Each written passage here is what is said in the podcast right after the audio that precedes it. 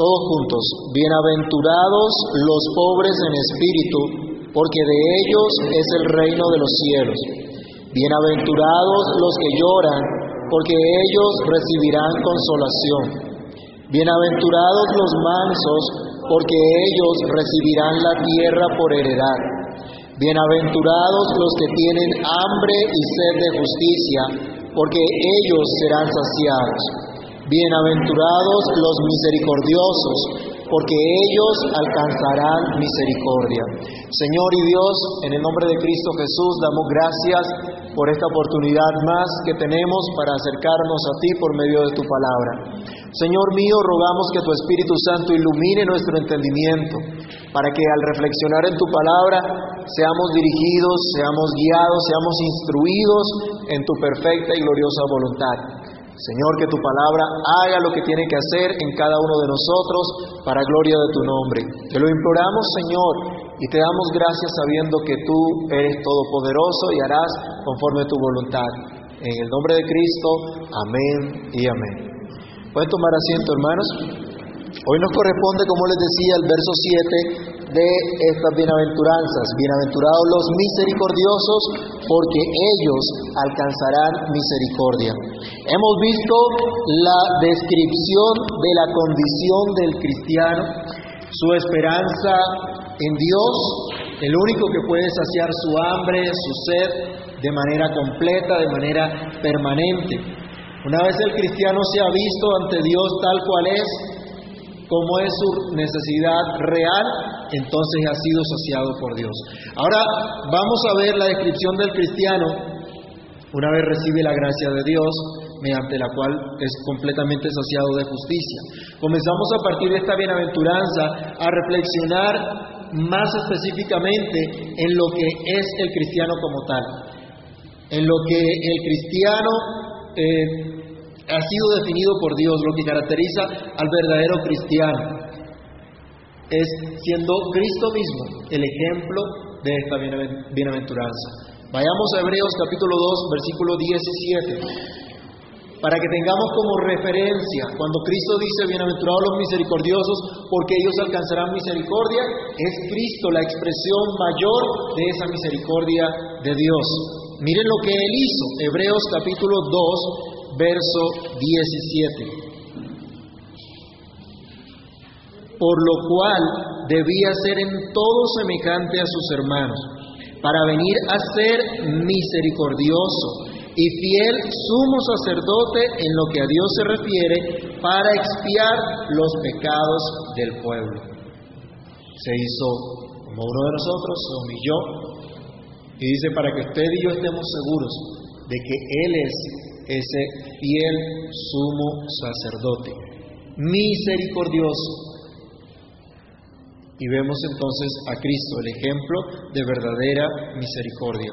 Ahora en esta parte del Sermón del Monte el Señor Jesús empieza declarando supremamente bendecidos los misericordiosos. Estos son los cristianos genuinos, los que son misericordiosos. Esta es la actitud del verdadero cristiano para con sus semejantes. No importa si sus semejantes son creyentes o no lo son. No importa si merecen o no de esa misericordia. Porque el cristiano da de gracia lo que de gracia ha recibido. Y esto es misericordia. Así que son bienaventurados los que son misericordiosos. Si tú eres creyente, tu actitud característica en tu vida es la misericordia. No debes ser misericordioso para convertirte en cristiano. Si ya eres cristiano, entonces se demostrará en tu actitud de misericordia. Hoy no vamos a hablar entonces de lo que debe hacer el cristiano, sino lo que es el cristiano. Muchas veces se habla de hacer y muchos creen que los cristianos son aquellos que hacen tal o cual cosa. El cristiano, primero que todo, es se encarga de ser. Su ocupación es ser cristiano. Para el cristiano el hacer es simplemente un producto de lo que él es. El cristiano se preocupa primero de ser lo que Dios dice que es y su actitud es mucho más importante que su acción. Pero en consecuencia, toda la vida del cristiano es una expresión y proclamación de lo que es en realidad. Si tú eres cristiano, Tu vida dará evidencia de ello. Tus actos lo demostrarán. Por tu fruto serás conocido. Aquí mismo en Mateo, pero el capítulo 7, veamos lo que dice el Señor del verso 16 al 20. Mateo 7, 16 al 20. Leámoslo todos. Por sus frutos los conoceréis. ¿Acaso se recogen uvas de los espinos o higos de los abrojos? Así todo buen árbol da buenos frutos, pero el árbol malo da frutos malos. No puede el buen árbol dar malos frutos, ni el árbol malo dar frutos buenos. Todo árbol que no da buen fruto es cortado y echado en el fuego. Así que por sus frutos los conoceréis. Si al cristiano se conoce por sus frutos, lo mismo sucede con el no cristiano. Su vida es una expresión de su incredulidad y de la condenación a la que está expuesto. Pero el Señor nos dice, bienaventurados los que aman la misericordia y la verdad. No es el tipo de gente tranquila que sonríe ante las transgresiones y violencias de la ley. Y otra vez, esto no es una característica natural de las personas. La gente no nace con esto, no nace siendo misericordiosa.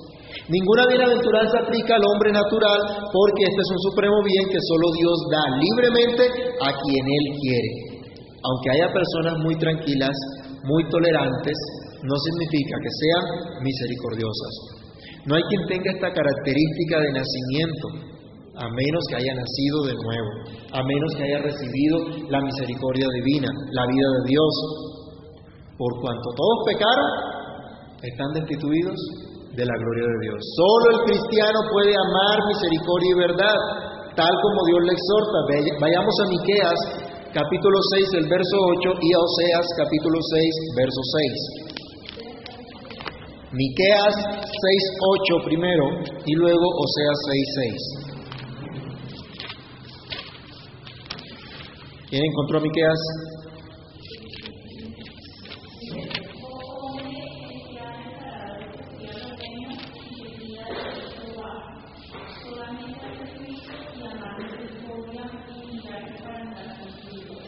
Dios dijo, hacer misericordia hacer justicia, amar misericordia y humillarte ante Dios. Esa es la revelación de Dios, ese es conocer a Dios, eso es vivir conforme a lo que Dios dice, de acuerdo a lo que a Dios le agrada. Y en Oseas capítulo 6, el verso 6.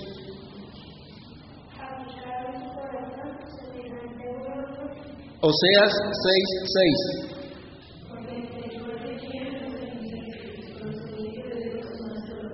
¿Qué es lo que quiere Dios? Misericordia, misericordia quiero y no sacrificio. Eso es lo que Dios pide, eso es lo que Dios demanda.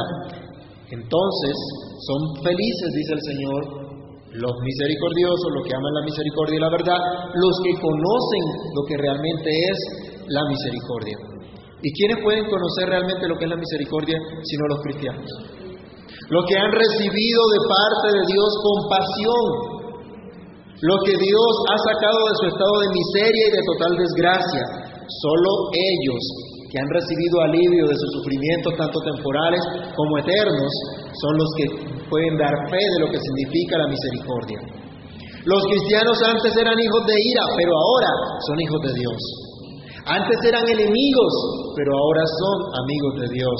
Antes eran esclavos del diablo, del mundo, de sus propios deseos pecaminosos, pero ahora son libres. Los cristianos estaban muertos en delitos y pecados, pero ahora viven para Dios, tienen vida en Dios. Vayamos a Efesios capítulo 2 del verso 1 al 7. Y recordemos lo que Dios ha hecho por su pueblo y la nueva vida que Dios ha dado a su iglesia. Efesios capítulo 2 del verso 1 al 7.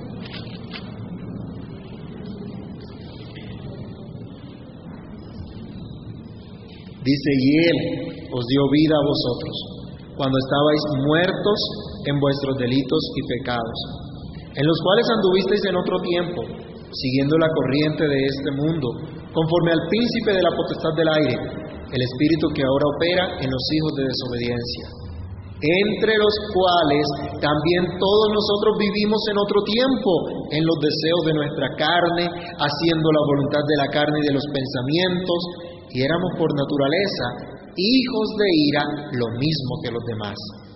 Pero Dios, que es rico en misericordia, por su gran amor con que nos amó, aun estando nosotros muertos en pecados, nos dio vida juntamente con Cristo.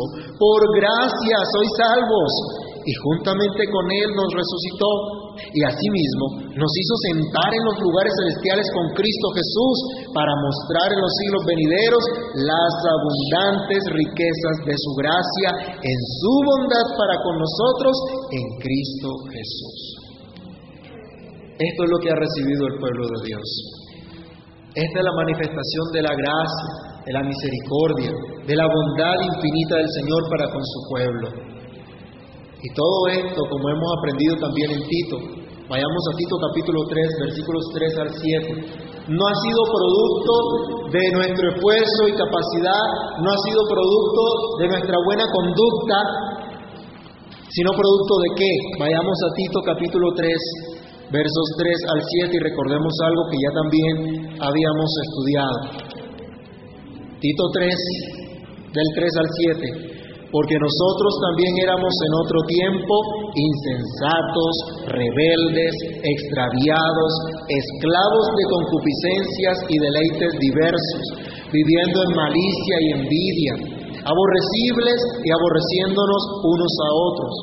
Pero cuando se manifestó la bondad de Dios nuestro Salvador y su amor para con los hombres, nos salvó no por obras de justicia que nosotros hubiéramos hecho, sino por su misericordia, por el lavamiento de la regeneración y por la renovación en el Espíritu Santo, el cual derramó en nosotros abundantemente por Jesucristo nuestro Salvador, para que justificados por su gracia viniésemos a ser herederos conforme a la esperanza de la vida eterna que han recibido los cristianos entonces de parte de Dios?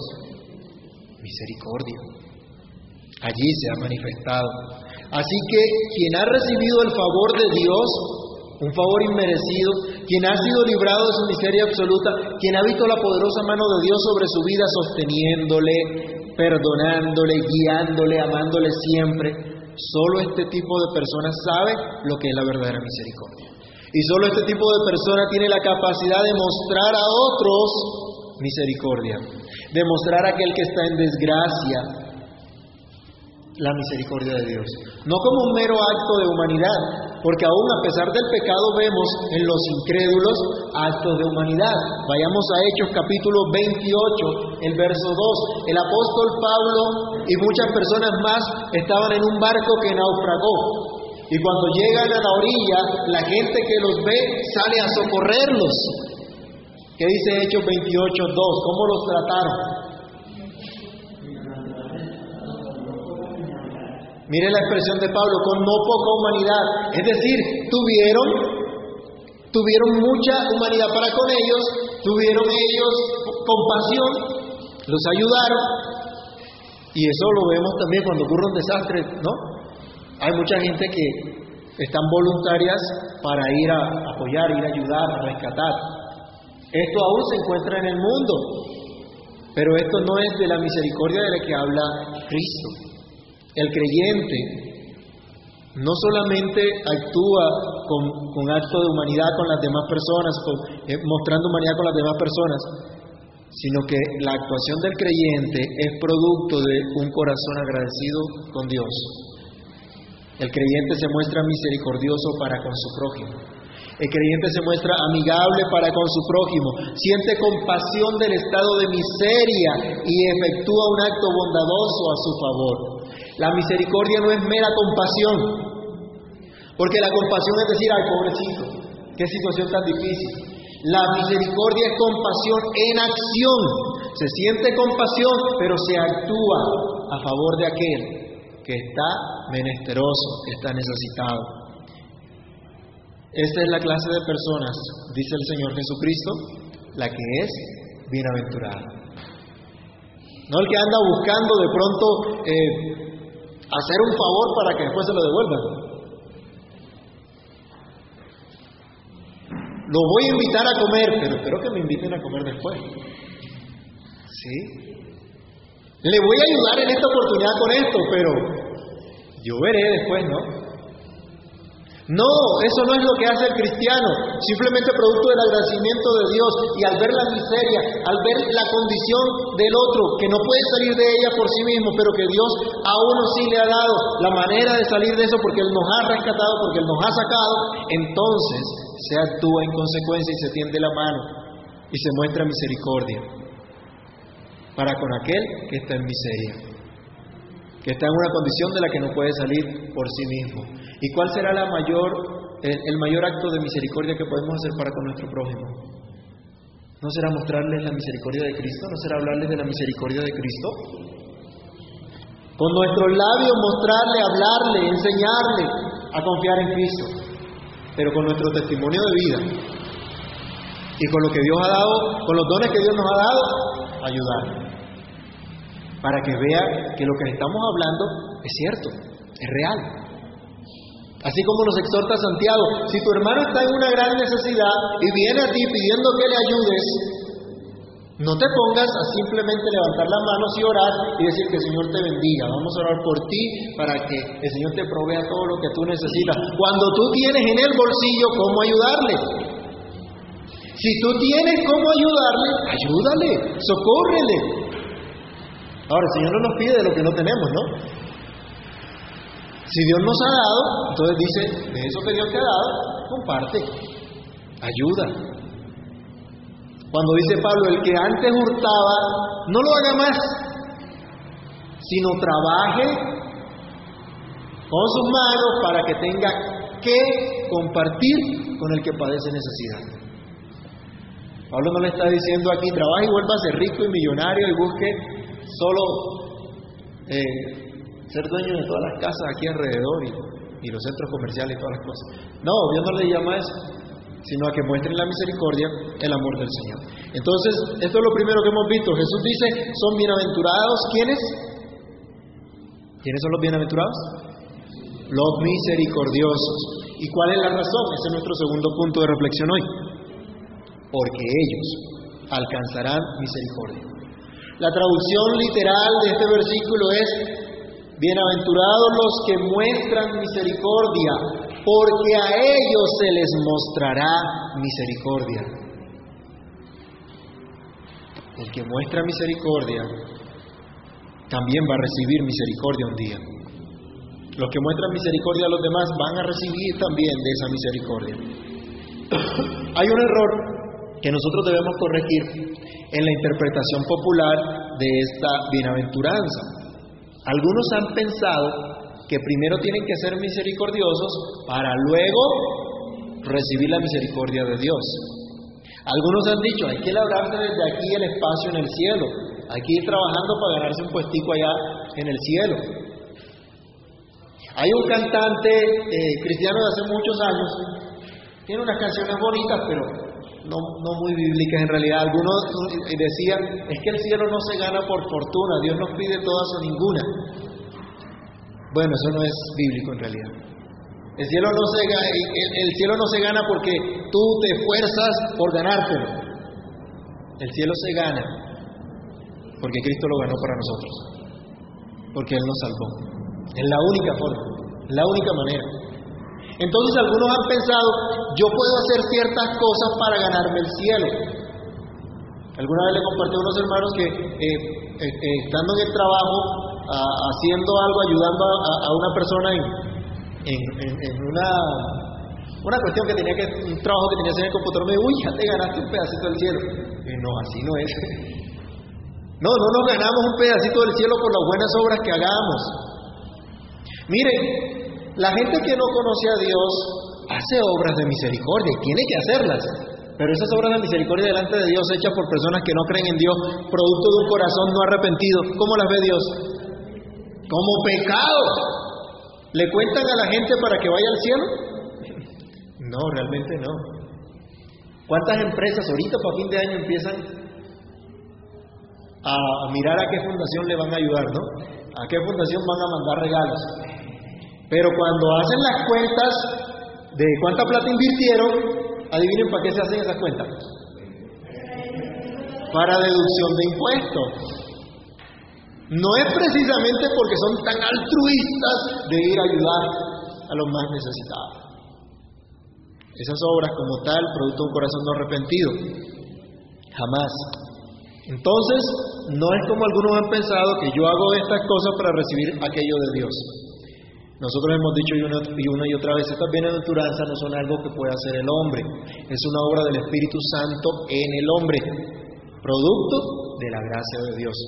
¿Cómo entender entonces esta bienaventuranza? Bueno, en primer lugar, que los misericordiosos, como vimos antes, son los que conocen lo que es la misericordia, la misericordia porque ya han recibido misericordia de Dios. Entonces, bienaventurados los misericordiosos porque ellos alcanzarán misericordia, nos está diciendo, los que ya han alcanzado misericordia, la única forma de ver que esto es cierto es en la cotidianidad de nuestra vida. Aquel que dice haber alcanzado la misericordia del Señor, lo demuestra en su vida. Así que si alguien ya se ha visto delante de Dios pobre, sin nada más que pecado, si alguien ha llorado en la presencia de Dios por su pecado, si sabe que no tiene derecho de reclamarle absolutamente nada a Dios y le entrega todas las cosas al Señor, si ha tenido hambre y sed de justicia, pero se ha visto saciado por el Señor, entonces, ¿cuál será la consecuencia de todo esto? Que va a tener una actitud misericordiosa para con los demás. El que ha alcanzado la misericordia amará hacer misericordia. Su vida estará llena de misericordia. Un ejemplo práctico, vamos a Lucas capítulo 10, del 25 al 37. El Señor nos demuestra aquí con hechos que es la misericordia. Lucas capítulo 10, del 25 al 37. Alguien que lo lea fuerte, por favor. Lucas 10, 25 al 37. Y aquí un intérprete de la ley se levantó y dijo, para probarlo, maestro, haciendo mi cosa heredará la vida eterna. Él le dijo, ¿qué está escrito en la ley? ¿Cómo ley? Aquel respondió, dijo, amarás al Señor tu Dios con todo tu corazón, con toda tu alma y con toda tu fuerza, y con toda tu mente, y a tu prójimo como a ti mismo. Y le dijo, bien, respondí, respondí. Bien ha respondido, haz esto y vivirás. Pero él, queriendo justificarse a sí mismo, dijo Jesús, ¿y es mi prójimo? Respondiendo Jesús dijo, un hombre descendía de Jerusalén a Jericó y cayó en manos de ladrones, los cuales le despojaron, e hiriéndole se fueron de la de medio muerto. Aconteció que descendió un sacerdote por aquel camino y viéndole pasó de largo. Asimismo un levita, llegando cerca de aquel lugar y viéndole pasó de largo. Pero un samaritano que iba de camino vino cerca de él y viéndole fue movido a misericordia. Y acercándose, vendó sus heridas, echándole aceite y vino, y poniéndole en su cabalgadura, lo llevó al brazo y cuidó de él. Otro día, al partir, al otro día, al partir, sacó dos denarios y los dio al mesonero y le dijo, cuídame, y todo lo que gastes de más, yo te lo pagaré cuando regreses. ¿Quién fue de estos tres? Parece que fue el prójimo de que cayó en manos de los ladrones. Él dijo, el curso de misericordia, poniendo el profesor le dijo, ve, haz como mismo. Aquel Señor le da una clase a aquel que quiere justificarse, ¿no? ¿Tenía conocimiento de la ley de Dios? Sí. Él decía, ¿qué es lo que Dios pide? Amarlo sobre todas las cosas. Eso es lo que Dios pide. Yo creo que fue al mejor instituto de la época y aprendió.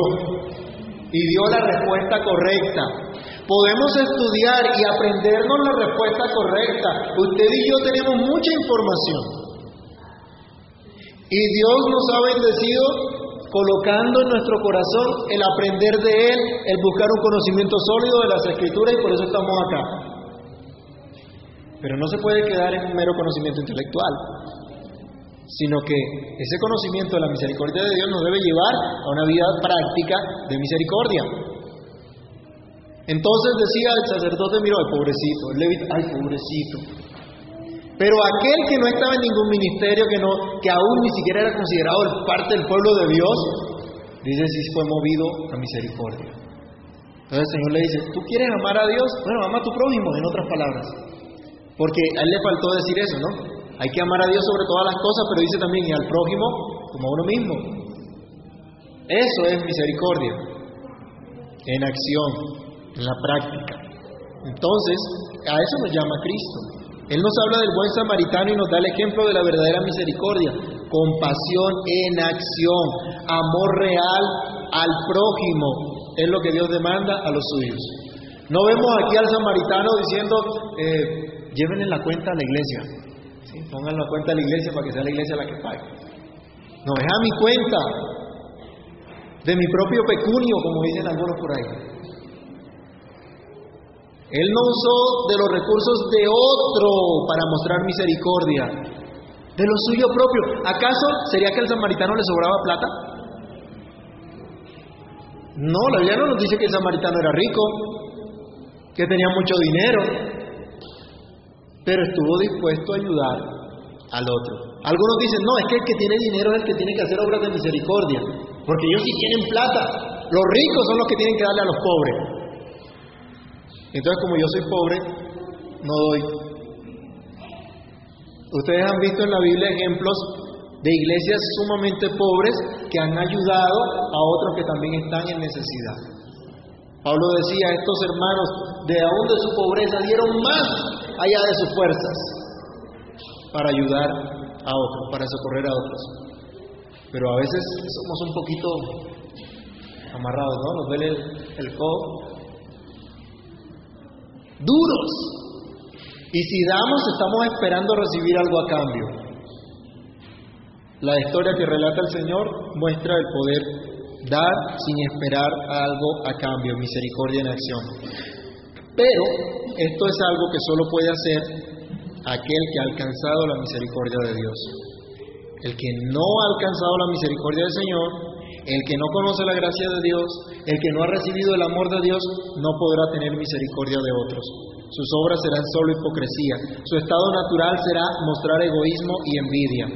Los cristianos muestran misericordia porque han recibido misericordia y alcanzarán misericordia el día que el Señor venga. Un día van a ser reconocidos públicamente como pueblo de Dios cuando Cristo venga en gloria. Entonces se va a manifestar la sentencia que Dios ha hecho. Estos son inocentes, estos son mi pueblo. Y eso será de pura gracia, por la pura misericordia de Dios. Vayamos a 2 Timoteo 1, del 16 al 18. Esto se hará con aquellos que teniendo esta esperanza practicaron la misericordia. Segunda Timoteo 1, 16 al 18.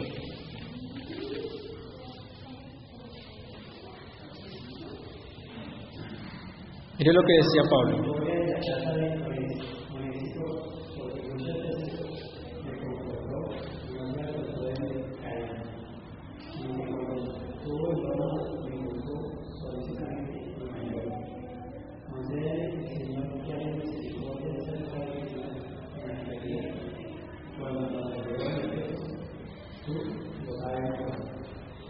Que el Señor bendiga a esta familia que me ayudó, que tuvo misericordia de mí. Y dice, este no se avergonzó porque yo estaba preso, sino que estuvo dispuesto a consolarme, a ayudarme. Y él dice que el Señor también le conceda misericordia. Él mostró esto, pero cuando Cristo venga, tendremos un lugar cerca de Él. Esperamos, miramos a eso, miramos a ese lugar que el Señor fue a preparar para nosotros, un lugar cerca de Él por su pura gracia, por su pura misericordia. Hallaremos misericordia cuando Cristo venga, cuando estemos delante de su presencia. Leamos por favor también Santiago 2, versículo 13. Los que no conocieron misericordia irán a condenación. Santiago 2, 13.